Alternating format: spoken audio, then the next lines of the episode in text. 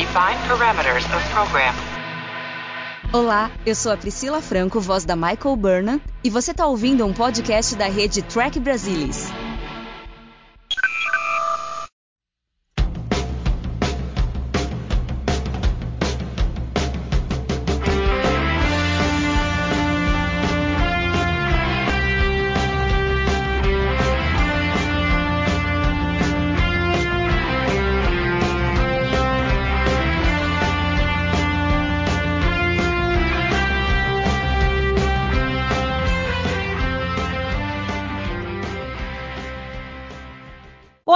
Sejam bem-vindos ao Balde do Odo, o podcast da rede do Trek Brasilis para falar sobre a melhor série de Jornada nas Estrelas, Star Trek Deep Space Nine. E hoje aqui, na minha companhia, estão Luiz Castanheira. Olá, Luiz. Boa noite, pessoal. Tudo e bom? Alexandre Bortoluzzi. Boa noite a todos, um prazer com vocês novamente. Hoje a gente vai falar sobre o quarto episódio da segunda temporada, Invasive Procedures. É, acho que depois de três episódios muito bem executados, com uma história é, muito boa, primeira trilogia que a gente teve em Jornada nas Estrelas, eu acho que esse quarto episódio cai naquela coisa assim: não, a gente deu o gás no início da temporada e agora a gente tem que respirar um pouquinho e acaba colocando alguma coisa meio que para tapar buraco. Pelo menos eu tive essa sensação com esse episódio. Vamos ver o que, que vocês acharam sobre ele. Mas assim, com como de início, eu acho que ele é muito parecido. Ele tem assim a mesma sensação do episódio Dax da primeira temporada, mas eu acho o Dax um episódio melhor do que o Invasive Procedures. Eu acho que esse episódio aqui ele tem alguns problemas, algumas coisas que não me agradam. Ele é muito parecido com o Dax no sentido de que esses dois episódios são episódios centrados nos trios, então a priori a gente teria que ter como protagonista a Jadzia Dax, e no fim, tanto em um quanto o outro, ela fica meio de lado, embora o Dax em si, né, o simbionte, esteja em destaque, é, a Jadzia no fim fica meio de lado, meio apática, ela tem problemas em Dax, ela está sendo acusada de um crime que não cometeu, nesse daqui estão querendo roubar o simbionte dela, em ambos parece que ela não luta muito por ela, e no fim quem está lutando por ela e quem mais aparece no episódio é o Cisco. E nesse episódio aqui a gente vê muito bem isso. Ale, essa foi a sua mesma impressão do Invasive Procedures? Então, eu acho que tem uma relação direta, como você colocou, talvez pelos mesmos motivos, né? Talvez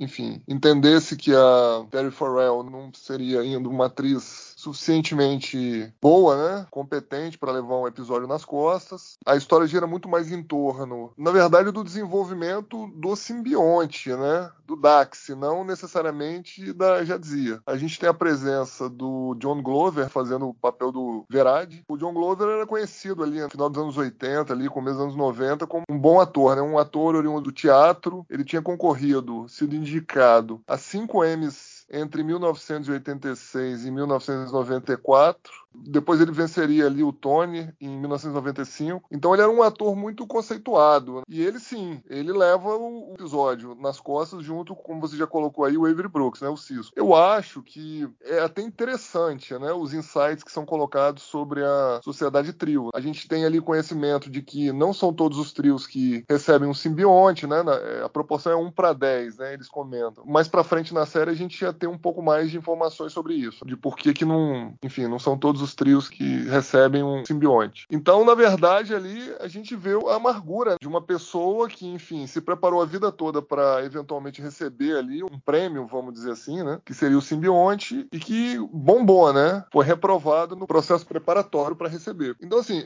acho que as motivações do personagem, do Verage em si, elas são críveis, né? A gente entende por que, que ele tá fazendo aquilo. Eu acho que, assim, de forma geral, o que me incomoda mais não é essa trama especificamente mas sim as conveniências. A gente tem muitas conveniências aqui para que o roteiro dê certo, né? Como, por exemplo, primeiro a estação teve que ser evacuada de novo, seguidamente. Na trilogia do início da temporada, a estação teve que ser evacuada porque, enfim, estava ocorrendo um golpe em Bajor. Aqui ela teve que ser evacuada de novo, né? Seguidamente. Dessa vez por causa de uma tempestade lá, sei lá, tempestade iônica, magnética, sei lá. E ficou um contingente mínimo né, por questões de segurança na estação Mas, pô, você deixar uma estação daquele tamanho, com só os oficiais graduados, ninguém da segurança ali, praticamente, a não ser o Odo, é assim, muito estranho, né? Muito conveniente. Eles estavam esperando a, quanto tempo, né? Pra oportunidade certa para ir lá e capturar o simbionte da Dax. Isso me incomoda, né? Eles previram que ia haver uma tempestade, porque,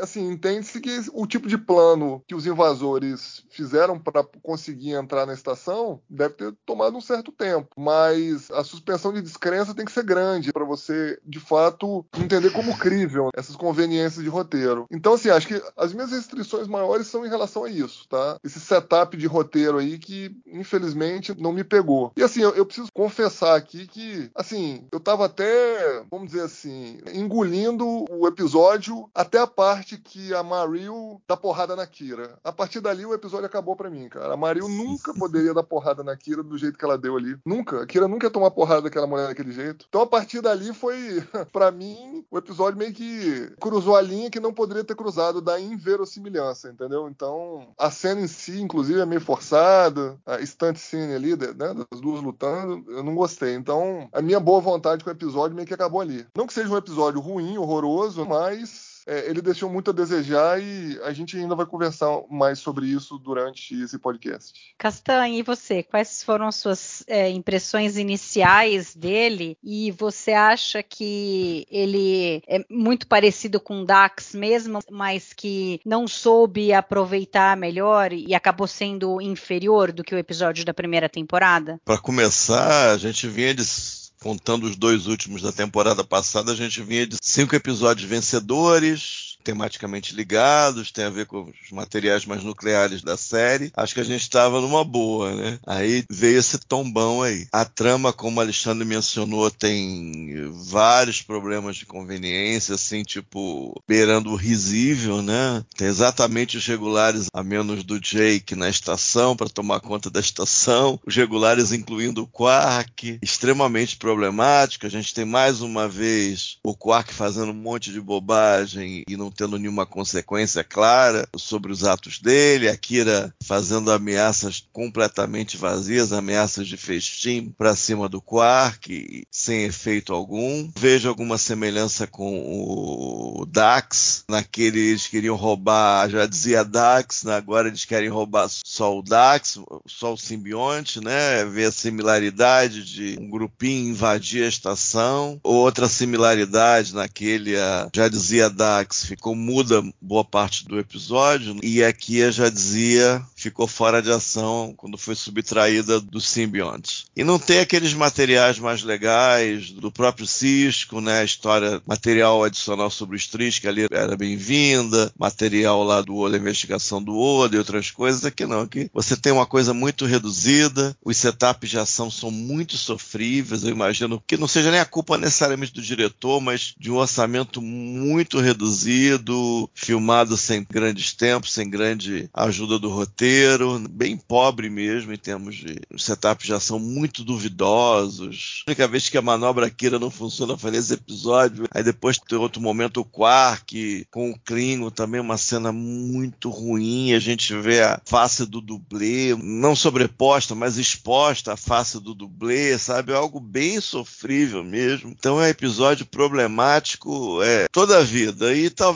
colocar um pouco aqui também nubla um pouco. A gente pode falar um pouco mais para frente, nubla um pouco o qual poder que o simbionte tem sobre o fruto da simbiose, né? de se ele ficar tão passivo, o simbionte já grande idade, várias vidas, várias memórias, e mesmo assim, combinado a personalidade dominante, deixando a Jadzia morrendo, não sei, é problemático em, em muitos níveis esse episódio, sem dúvida. É, vamos pegar esse gancho aí sobre os trios, porque assim, é interessante o que você falou, a gente não tem muita ideia para saber como ela era sozinha, sem estar com um hospedeiro, e depois ela, como já dizia Dax, para a gente traçar um paralelo. Pouco que a gente vê dela ali naquela cena, depois que ela acorda sem o simbionte, ela chora, fala que está se sentindo muito sozinha, que ela nunca se sentiu tão sozinha assim, é muito pouco. É, a gente pode levar ali como um estresse grande por você de repente ter arrancado uma parte sua que viveu com você por muito tempo. Então é meio que óbvio ela sentir isso, mas ela sentiu isso porque realmente o simbionte ele domina mais. Como que é isso? Eu acho que foi super interessante uma parte em que você tem o Verad já como Dax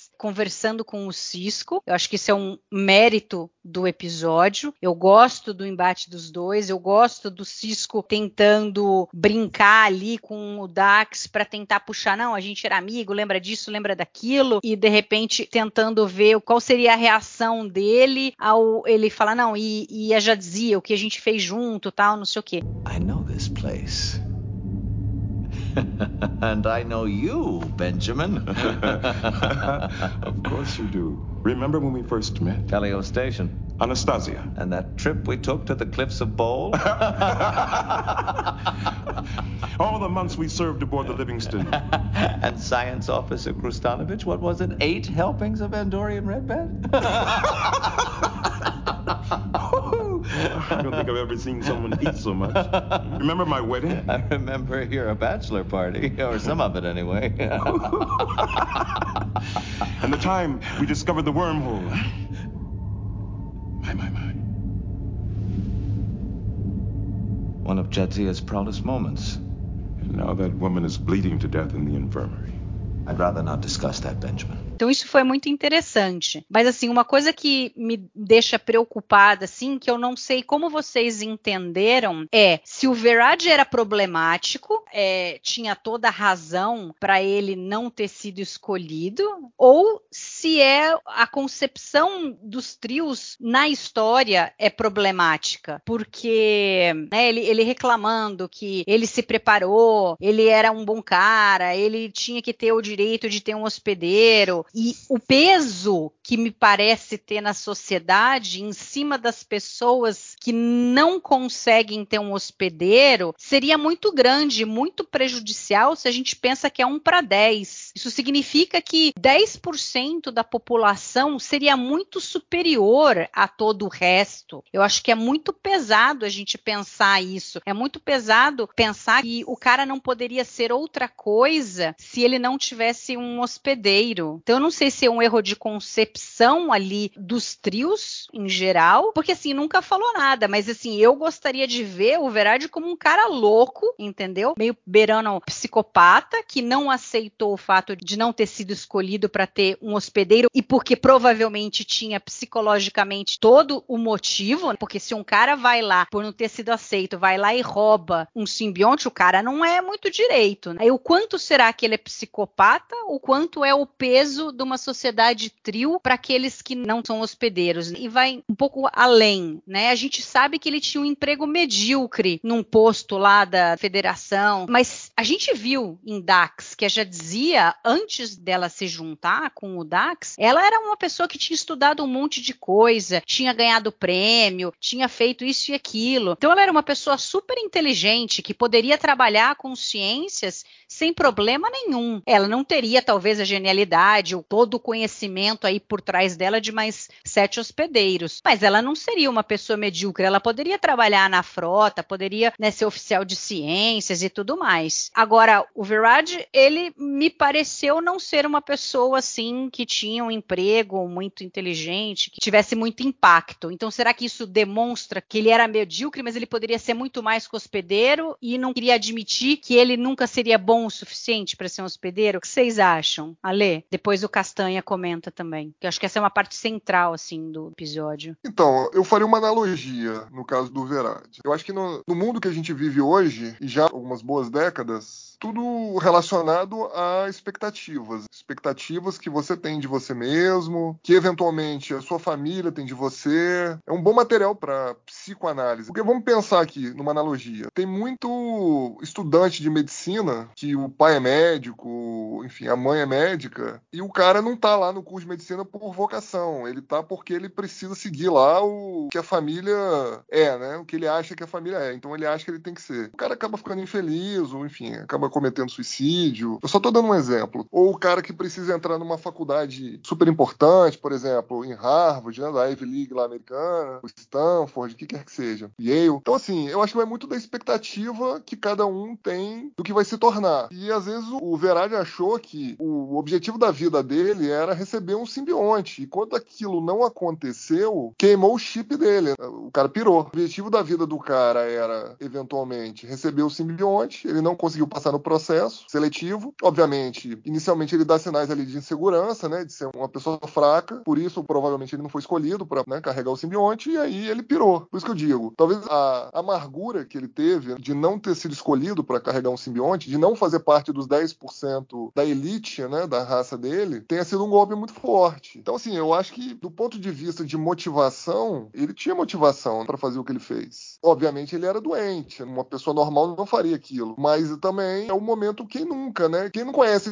é, alguém na nossa sociedade, eventualmente tenha pirado por alguma coisa parecida, né? Como eu disse, o exemplo lá da faculdade de medicina, ou de entrar numa faculdade, ou mesmo de viver as expectativas que às vezes a gente coloca, o que acha que a nossa família coloca na gente. Né? Então, eu acho que foi uma faceta interessante para discutir sobre a sociedade trio. Acho que tem um espelho na nossa sociedade atual. A gente vai ver alguma coisa ainda no episódio da terceira temporada que também fala sobre a sociedade trio, né? o equilíbrio, enfim, que a gente descobre algumas coisas interessantes também. Não quero dar spoilers aqui, mas assim, é, eu acho que conceitualmente é interessante né? você parar para pensar, pô, mas por que, que o cara tá fazendo isso? Ele tá fazendo isso porque ele teve o objetivo de vida dele frustrado. Né? Isso desencadeou um processo nele de que ele queria fazer custo que custasse é, alguma coisa para ter um simbionte, mesmo que isso significasse cometer um crime, não vários crimes, e fugir com aquele simbionte, né? Para ele ter uma vida nova, uma vida que ele considerava plena em outro lugar. No caso, atravessar a frente especial e ir para outro quadrante lá para viver uma outra vida. Então, assim, como eu disse, a motivação dele é, é crível. A gente consegue entender os motivos, por mais que fossem errados, né? Claro que o cara tá errado, ele não podia fazer nada daquilo. Ele ia matar outra pessoa para poder roubar o simbionte. Mas é crível, dá para entender por que, que ele estava fazendo aquilo. E eu acho que são motivações suficientes para ele fazer tudo que ele fez. Eu, sobre a, a Sociedade Trio, falta um pouco de informação. Acho que a gente deveria conhecer a Sociedade Trio um pouquinho mais primeiro, para dar um fundo para esse personagem, o Verades. Tentando ajudar um pouco os roteiros, fazendo eu mesmo um background baseado no que foi apresentado,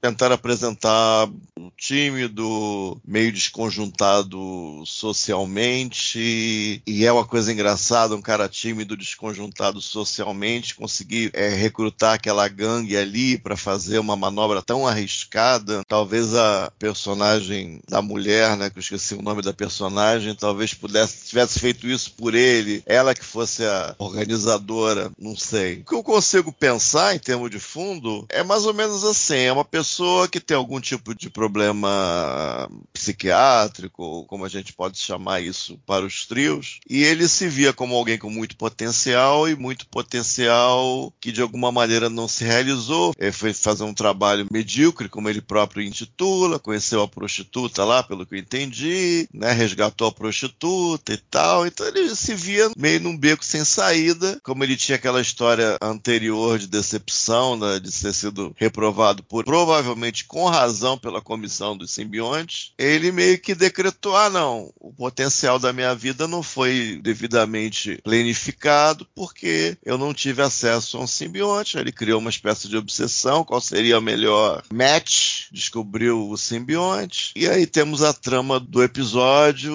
e com as conveniências todas que nós vimos que são um pouco difíceis de conceber para ele conseguir o intento dele. E você vê realmente uma pessoa que cruzou o cabo da boa esperança numa uma sociopatia, que ele está decretando a, a, morte da Jadzia ali, sem grande remorso, mínimo remorso, e mesmo assim, após já ter o simbionte dentro dele, e com total frieza, ele meio que, ah, a mulher e os Klingons, principalmente a mulher, cumpriu seu objetivo, ele já, já, já, se destacou. Não, ela, ela é um prostituto, uma ex-prostituta, e tá abaixo de mim, agora eu estou pleno, eu não vou me encontrar com ela mais. Então é uma pessoa que não dá para ter muito, a pessoa até um pouco antipática nesse sentido. É o que eu consigo, já querendo ajudar um pouco os roteiristas. Eu acho que o roteiro não faz esse trabalho por nós. Eu meio que estou tentando preencher as lacunas aí. Eu acho que o John Glover ele entra aquela timidez, aquela coisa olhando para baixo e tal, meio é o líder, no fundo ele é o líder, mas não é o líder, e depois, quando ele reaparece com o simbionte, faz uma tomada de baixo para cima, ele já tá com uma postura é, física diversa. Eu achei um trabalho legal, ele fez direitinho, ele interagiu bem com Avery Brooks, mas a história em si, eu acho que eu tenho que ser muito bonzinho para ajudar tanta história assim, entendeu? Eu acho que não tá na tela. No fim do dia, a história não busca essas coisas que eu tô tentando bolar aqui. Acho que é,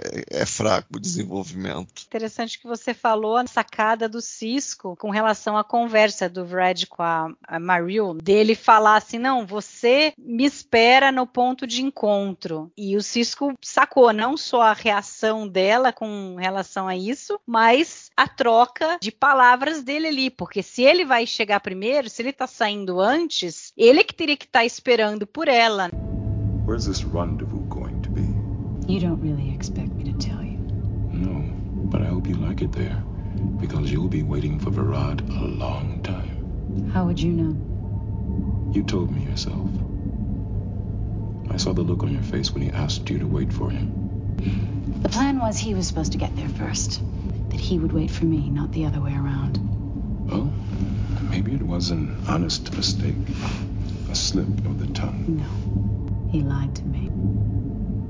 He's never lied to me before. He's not coming. He doesn't need me anymore.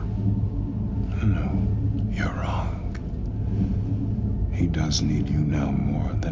Então eu achei interessante isso daí. Eu acho que o, realmente o John Glover foi muito bem no papel. É o mérito do episódio, é a interação dele com o Cisco. De novo, o Cisco é o cara que está defendendo a Jadzia. Quem mais faz pelo personagem, assim como em Dax. É, outra coisa que eu vejo assim como escritor preguiçoso também, que o Castanha na realidade já falou praticamente tudo, que é com relação ao Quark. Toda vez que eles precisam iniciar uma história, que eles não sabem como que vai ser a encrenca, né? Como que eles botam o Quark para fazer algo ilegal ou estúpido. Na primeira temporada a gente teve vários exemplos, em Babel, em Kill Less, em The Passenger, Move Along Home, Vortex. E eu acho que realmente tá ficando demais. A própria fala da Kira resume isso daí que a gente sente vem falando sobre o Quark, só que ao mesmo tempo eles meio que assim dão um jeito que não deveria ser desse jeito, mas eles dão um jeito do Quark meio que ser o herói, ajudar a libertar o Odo, ele ali tentando é, imobilizar o Klingon, tal, né? Meio que num ato heróico, imagina o Ferengi lutando com um Klingon daquele tamanho. Mas assim, no infringir dos ovos, ele tá tentando consertar algo que ele mesmo criou. E até o próprio Armin Shimmerman disse que não gostou desse episódio, porque não tem consequência pro Quark. O personagem parecer um tolo e, em consequência, faz os outros personagens parecerem tolos e menos importante, né? O papel do Odo. Pô, se ele é o comissário, se ele é o cara que prende todo mundo, tal, como é que ele não consegue prender o Quark? Então, acho que diminui um pouco isso daí. Acho que você tem a mesma sensação, né, Ale, disso. O Luiz já falou bem sobre isso. Então, você também já comentou. Na primeira temporada, eu já tinha comentado em algum dos podcasts de que me incomodava muito essa falta de consequências, né, para as ações do Quark. E parece que ele vai escalando, ele vai cometendo erros mais graves. Se a gente for considerar aí principalmente The Passenger e Vortex, onde ele foi cúmplice de assassinato, no caso de Vortex, e no The Passenger, que ele foi cúmplice de latrocínio, né, e sequestro, pô, não tá faltando mais nada. Só falta ele pegar e matar alguém, né, para de fato completar a ficha corrida dele. E aí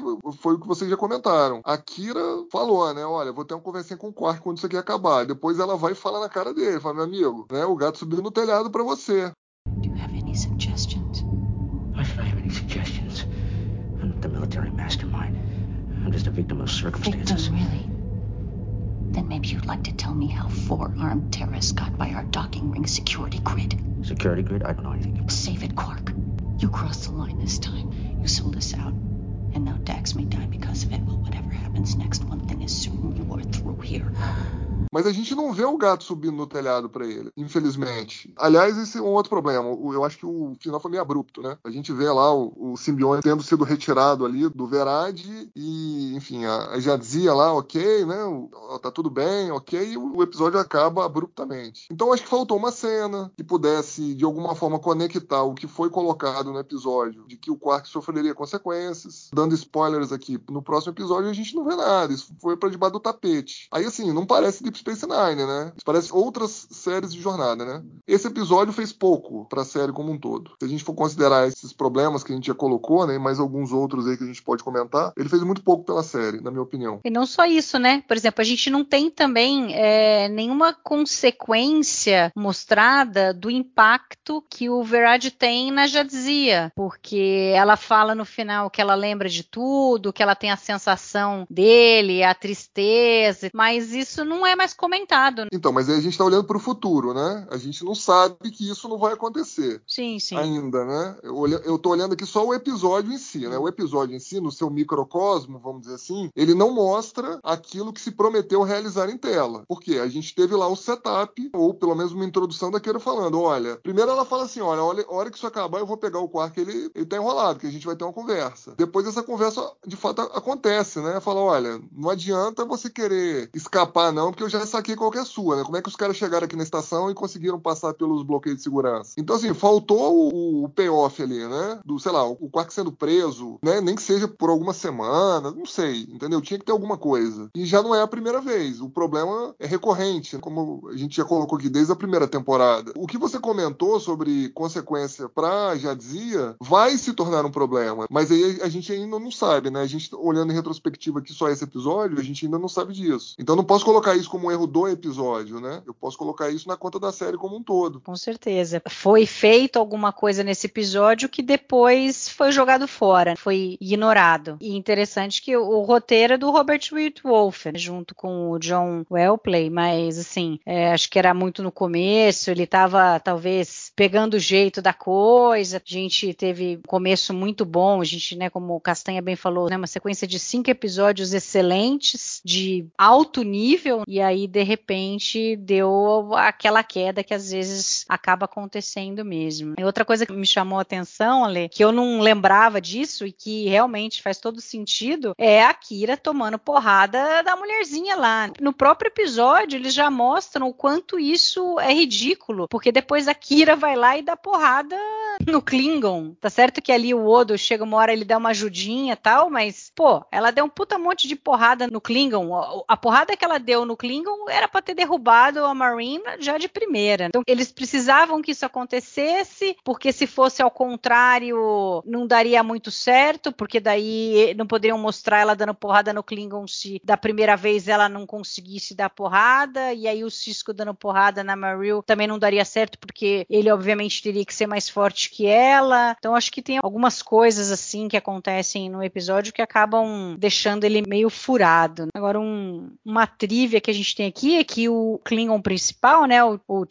é o Tim Russ, faz o Tuvok de Voyager. E tem uma coisa engraçada porque tava ele fazendo uma cena de luta com a dublê da Nana Visitor, que é a Patrícia Talman, e ele tinha que dar um soco nela, tal, e eles ensaiaram, ele tinha a posição certinha, eles têm toda uma técnica lá para fazer isso. E parece que o Tim Russ ficou um pouquinho à frente do que ele deveria a hora que foram filmar e ele deu um socão, acertou ela em cheio mesmo. E aí o diretor já quis parar, tal, não sei o que ela não, não, não, segue, segue, vamos embora. E continuaram filmando o negócio. Então é interessante a gente ter essas pequenas coisas que a gente não sabe pelo episódio. São essas coisas de bastidores. Luiz, quem Oi. é a Patrícia Talman? Patrícia Talman foi uma dublê em jornada ao longo da era Berma. E em Babylon 5 ela fez a personagem Lita, a telepata. Foi regular em Babylon 5. Castanha, esse episódio eu não consigo ver muito mais coisa pra gente É. conversar. Eu acho que ele realmente tem essas questões aqui, até meio triste a gente pensar nisso, porque em geral a gente disseca tantos episódios e eu não consegui ver. Talvez vocês tenham conseguido ver mais coisas assim interessantes que a gente poderia conversar. Diga aí, Luiz. Deixa eu tentar aqui. Eu acho as cenas uh, os setups de ação desse episódio muito ruins, muito infelizes. Vai além um pouco até da falta de orçamento. A chegada deles, o Odo poderia desarmar todo mundo ali com extrema facilidade. Ele é subjugado, ele tem que entrar lá no receptáculo dos caça-fantasmas. É uma coisa meio infame. O efeito óptico dele entrando ali é meio torto. Eu achei meio feinho aquilo ali, entre outras. A porrada da Kira deve valer dobrada em tempo de desonra pro episódio, inclusive, né? Podia, sei lá, ter uma fala, ter uma linha no episódio que ela via de um planeta com alta gravidade, sei lá, inventava alguma coisa, mas foi muito feia ela dar porrada da Kira, muito ridículo. O Quark nem se fala. Mas por outro lado, tem uma coisa legal. Eu acho que talvez esse seja, não vou dizer que é o melhor episódio do Bashir, mas é até agora é o episódio que ele se apresenta melhor. Eu acho que a, a linguagem corporal dele tá melhor, ele tá com bem menos cara de bobo, ele se mostrou alerta e operante. Eu acho que o Bashir foi pro lado positivo, que até aqui vários problemas de caracterização, etc, muito uma nota só e essa nota sendo muito desafinada. Pro Avery Brooks eu achei que foi bem legal, ele soube jogar a coisa no terreno dele, que ele conhece o, o Dax, né? Aliás, eu, é, é uma coisa que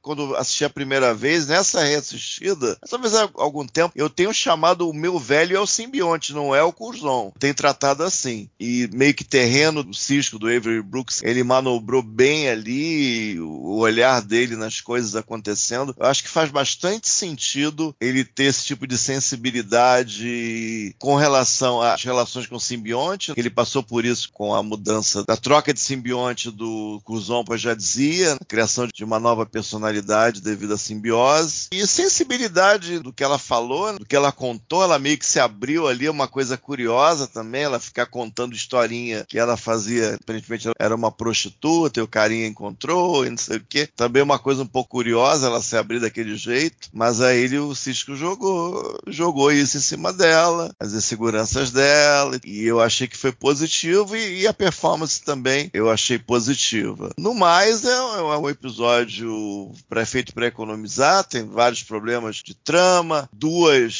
evacuações em seguida, é complicado. Deu a impressão que o Robert Hiltwolf ficou escrevendo esse episódio mais preocupado em poupar dinheiro do que realmente fazer uma história legal. As conveniências são muito complicadas e a falta de consequência, né? Que você repara aquele final dele ali olhando para fora da tela, é meio que aquele final de, sei lá, de filme de horror que tenta capturar o desalento, a tristeza, esse tipo de emoção, mas eu achei tão mal resolvido pelo roteiro que foi meio que, ah, vamos fazer isso para ver se fecha o pacote, coisas não conquistadas, sabe? Entendeu? Você não tem nem aquele fechamento básico de autoridade, que vão ser presos, o que, que vão acontecer, é, não tem consequência para o Quark, como já foi comentado aqui diversas vezes, mas o final também é meio, vamos tentar e ver se cola, mas, mas não cola, gente, é meio, o roteiro precisaria de mais chão, mais trabalho aí para coisa fazer mais sentido. Então, o Glover tenta e tal, mas aliás é engraçado quando ele, o simbionte ele entra, ele faz umas caras assim sensacionais, né? Não sei se vocês perceberam, né? Ele abre os olhos, olha pro teto, como se ele tivesse tendo uma experiência tântrica, sei lá. Entendeu? Orgásmica, né? É, orgasmo ali. Né? Pluriversal, né? sei lá o que estava acontecendo. É. Lembrava aqueles filmes pornô com história dos anos 70, sabe como é que é?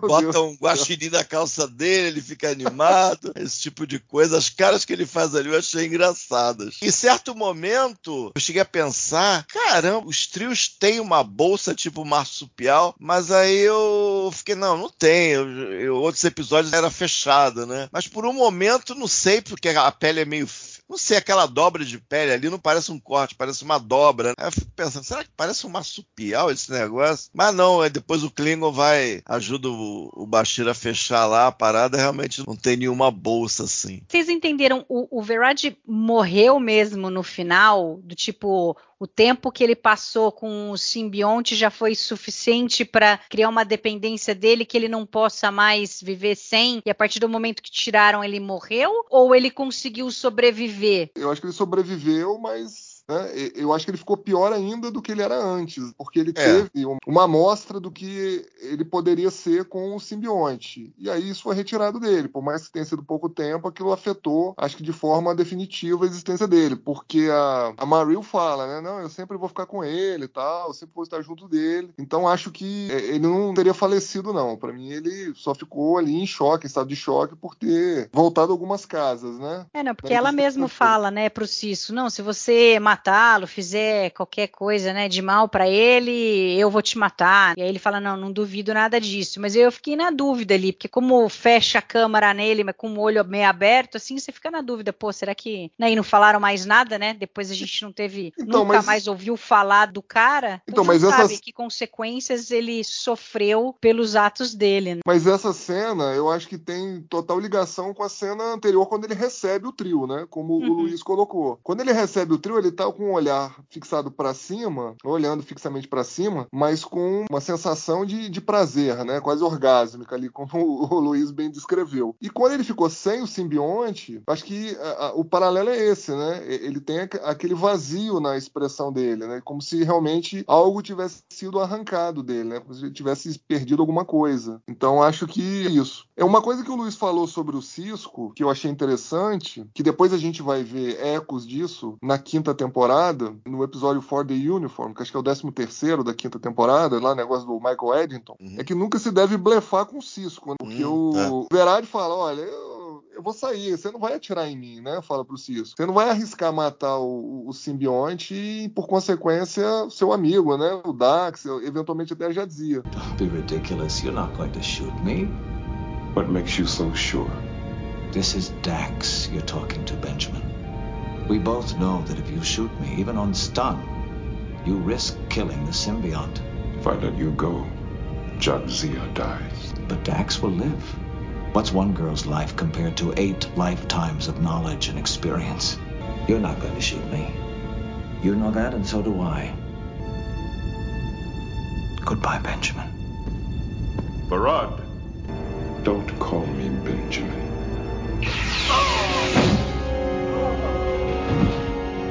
O Cisco não quer saber não, rapaz. Mete fogo nele, mete bala nele, né? Tudo bem que é tonteio e tal, mas... Então nunca se deve blefar com o Cisco, né? Porque lá na quinta temporada a gente vai ver o Cisco também e as últimas consequências, né? Pra capturar lá o oficial que traiu ele, né? Então eu achei essa conexão interessante. Se a gente parar pra pensar na construção do personagem durante a série, a gente pode ver que é, é, sempre teve coerência. Se a gente for pensar bem na psique dele. Uma outra coisa sobre a atriz que faz a personagem Maril, né, a Megan Gallagher, curiosidade na verdade, ela concorreu, né, ao papel da Janeway, né, em Voyager. Ela participou, né, da, da audição, enfim, não foi escolhida, mas os produtores gostaram dela, né, tanto que depois ela voltaria em Deep Space Nine mesmo como uma enfermeira, né, no episódio Little Green Man da quarta temporada. E o engraçado é que eles pediram, né, quando estavam fazendo o casting de atores para aquele episódio é, de Little Green Man, olha, a gente tá querendo aí uma atriz no estilo Megan Gallagher, só que não estavam achando, né? Aí o agente dela ficou sabendo falou: Não, mas vocês querem uma atriz estilo Megan Gallagher? Eu te dou original, se vocês quiserem aí. E aí ela foi convocada de novo para fazer um outro personagem. Mas é interessante, né? Ela depois ficou conhecida como a Catherine Black, né? Da série Millennium, lá dos anos 90, com o Lance Henriksen, né? A, a série lá derivada, vamos dizer assim, do Arquivo X. Millennium. Uma outra coisa interessante, que eu acabei não comentando, né, sobre o John Glover,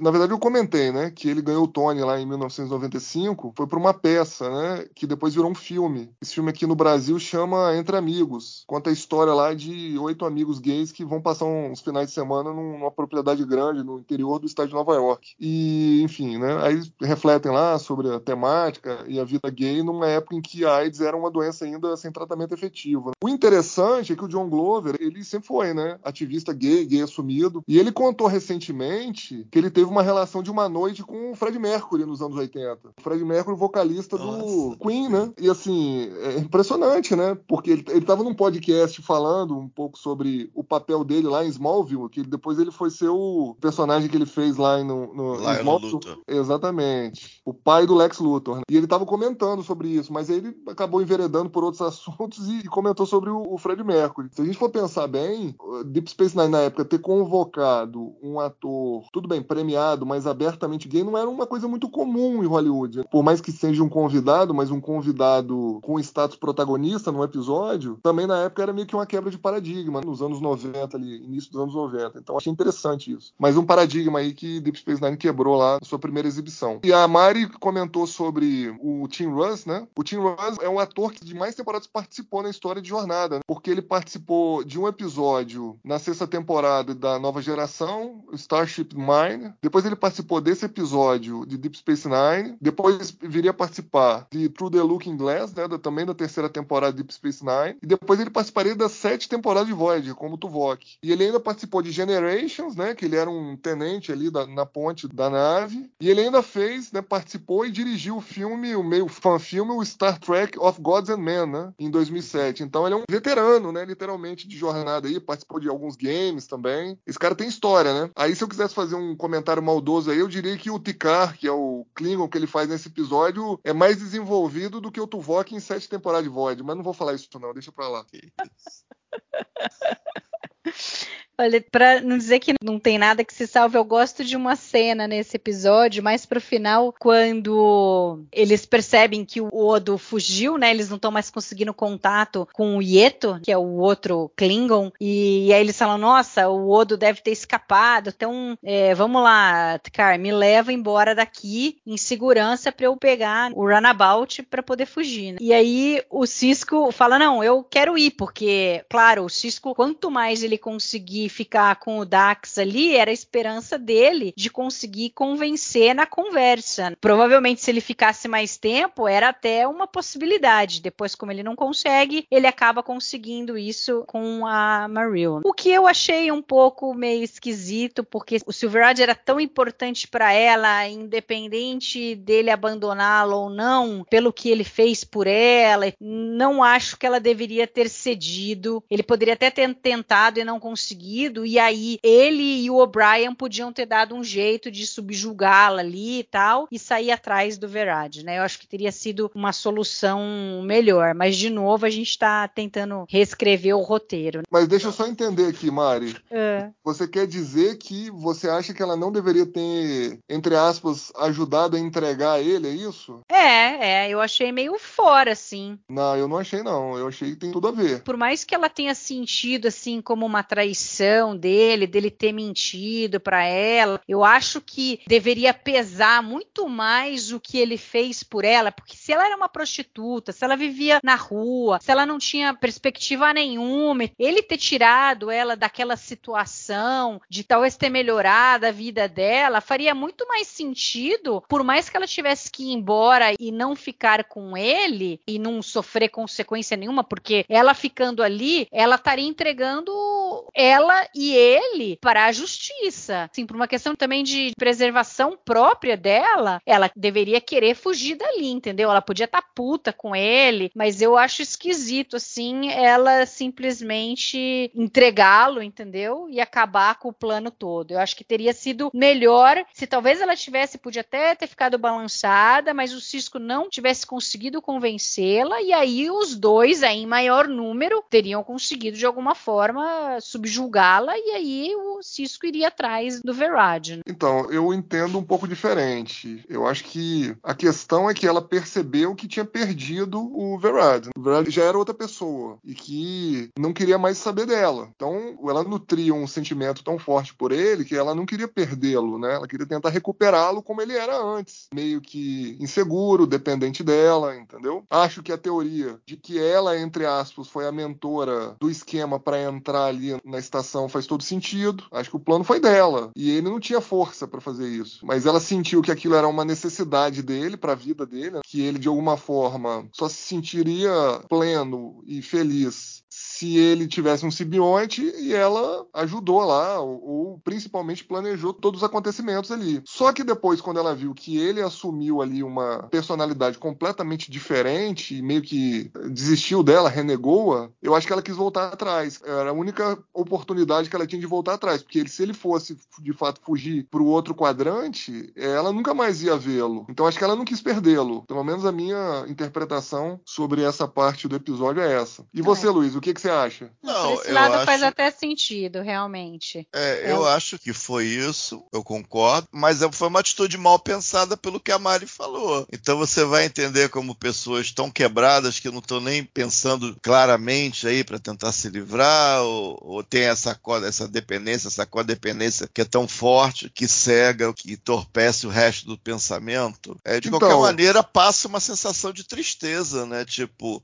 caraca, eu tentei ajudar, mas o cara me tratou que nem um saco de batata. Aí, não, não, mas se o Cisco pegar, a gente pode ficar junto ainda, mas a gente vai ficar junto provavelmente na prisão. Ou tá bom ficar na prisão, pelo menos eu tô junto com ele. Então, é, o troço vai ficando pior em termos de. É, não que a dramaturgia seja gr grandes coisas, mas fica pior a situação, né? É então, tipo, assim, ele avisou, Adame o vagabundo, né, sei lá. Ele é tipo. diferente. É. O, o Verad avisou que ele seria diferente quando ele se juntasse com o Dax, mas que mesmo assim é, isso não iria mudar a relação deles, porque até ele meio que deu um toque nela porque ele já esperava que o Cisco pudesse falar para ela esse monte de coisa tal. Então, é, aí, sei lá, aí pode ser que ela não. um pouco de frieza dele, eu acho. É, ou, mas assim, pode ser que ela não tivesse a real noção, né, do é. que seria o Verad. Mas eu, como... eu imagino que vai ficar junto depois e tal. Mas é aquilo, é pessoas muito quebradas,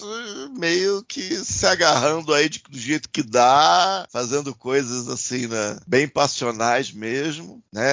Amor passou longe, é tipo uma paixão, uma posse, qualquer sentimento mais alto, mais nobre aí passou longe. É porque virou tipo, aquela, aquela né? posse, paixão bem básicas mesmo. Para mim virou obsessão, entendeu? É. é outra coisa, em relação à eventual falta de pensar nas consequências, né? É, eu vi uma série uma vez, tem no Netflix, chama Três Toneladas, né? Que fala sobre o assalto ao Banco Central lá que aconteceu lá no Nordeste, né, uns anos atrás. Os bandidos, eles planejaram perfeitamente roubar lá aquelas centenas de milhões de reais do Banco Central. Ok, eles executaram perfeitamente aquilo. Só que eles não estavam preparados para o depois entendeu? Então, fazendo aí um paralelo com esse episódio, eu acho que eles se prepararam muito bem para chegar lá e roubar o trio da, da Jadzia. Talvez eles não tivessem consciência nem preparação suficiente para o que aconteceria depois. Então, assim, é, essa, assim, sinceramente, essa parte não me incomodou, não, do episódio, tá? Eu acreditei, eu achei incrível. Até pelo tipo de relação, né, que ela descreveu que eles tinham, enfim. Então ali virou meio que uma obsessão dela, né? Dela ficar com ele, de qualquer jeito, né? desde que eles estivessem juntos. E ele tinha dado já a letra de que eles não iam ficar juntos, que ele ia fugir e ia largar ela pra trás. E era a única coisa que ela não suportaria, no meu entendimento. E eu comecei falando tudo isso para falar de uma cena que eu ainda não falei.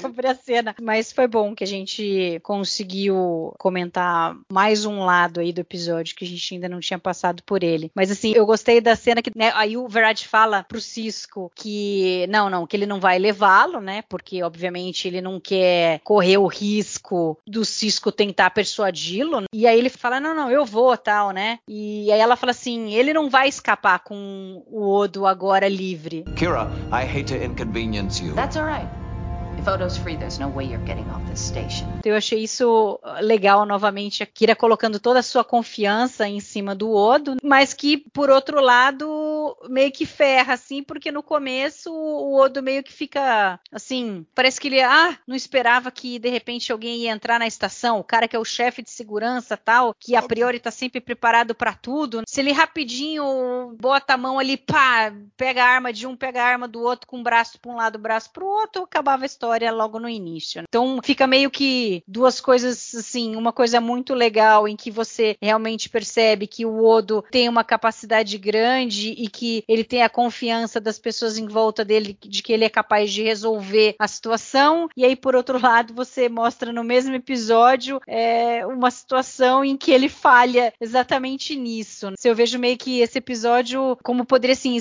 esquecível e até não deveria nem existir, porque aí a gente tem de novo a questão do Quark, que não é possível não ter consequência. A gente tem coisas que acontecem que mais para frente acabam uh, nunca mais sendo tocada no assunto, que é a questão do Verad ter se juntado com o Dax, isso não aparece mais nenhuma consequência em cima da Jadzia. Isso do Odo, vejo assim episódio como assim não precisaria ter existido. Mas enfim, acho que a gente fechou a discussão. Podemos seguir para as notas ou alguém quer comentar mais alguma coisinha ainda? Bom, esse episódio foi dirigido pelo Les Landau, né? ele já tinha dirigido antes Progress e The Forsaken. Depois ele viria a dirigir mais 11 episódios até a última temporada. Considerando esse episódio, os dois anteriores e mais o próximo que ele vai dirigir, dizer assim que todos ficaram no mesmo nível, um pouco abaixo do nível de direção esperado, vamos dizer assim. Depois disso, a partir de Whispers dessa temporada, aí sim, todos os demais episódios que ele dirige são bons ou muito bons, na minha opinião. Eu acho que ele deu uns molezinhos, tá? O Luiz já colocou aí. Acho que as cenas de luta não, não, não foram muito bem filmadas, coreografadas. Claro que as, não. As ideias eram, foram ruins. É, as pois ideias, é. as conceitos, talvez até em nível de, nível de roteiro. Não era pro Odo, era, era pra ter, eles teriam que ter bolado um outro esquema para subjugar o Odo, por exemplo. Ela derrotar a Kira de outra maneira. Pensar melhor nas coisas, eu acho. É, eu acho que de forma geral foi isso, mas assim, a própria direção dele faltou alguma coisinha, né? Você vê que foi meio comum ali, ele poderia ter pensado algumas coisas um pouco diferentes, em termos de posicionamento de câmera. Não foi nada no estilo Paul Lynch, obviamente, não vou acabar com a reputação do coitado do Lelandô, mas faltou um pouco de imaginação aqui, na minha opinião, na, na direção Sim. desse episódio. É claro que o roteiro não ajudou, mas ele também acho que não se ajudou muito, não. E qual a sua nota pro episódio, então, Alexandre? Eu dou um, um e meio de, de quatro. E você, Castanha? Cara, historicamente é dois, mas eu acho que eu vou baixar pra um. Sei lá, tem muito problema o episódio. Eu não posso dar mais do que um e-mail no episódio onde a, a Kira apanha de uma qualquer, né, cara? Não tem condição, né? Aí tinha que ser negativo já, né? É, tinha que tirar os quatro pontos sólidos, quatro estrelas só por causa disso, né? Eu acho que é a única vez que ela é derrotada. Ela não toma bobear, porrada na de série ninguém. inteira. É, exatamente. Ela não toma porrada de ninguém na série inteira, cara. Ela dá porrada em Cardassiano, em Klingon, entendeu? Em, em Gen Radar. Aí vai, vai tomar porrada dessa coitada aí. Não dá, né, cara? Não foi verossímil.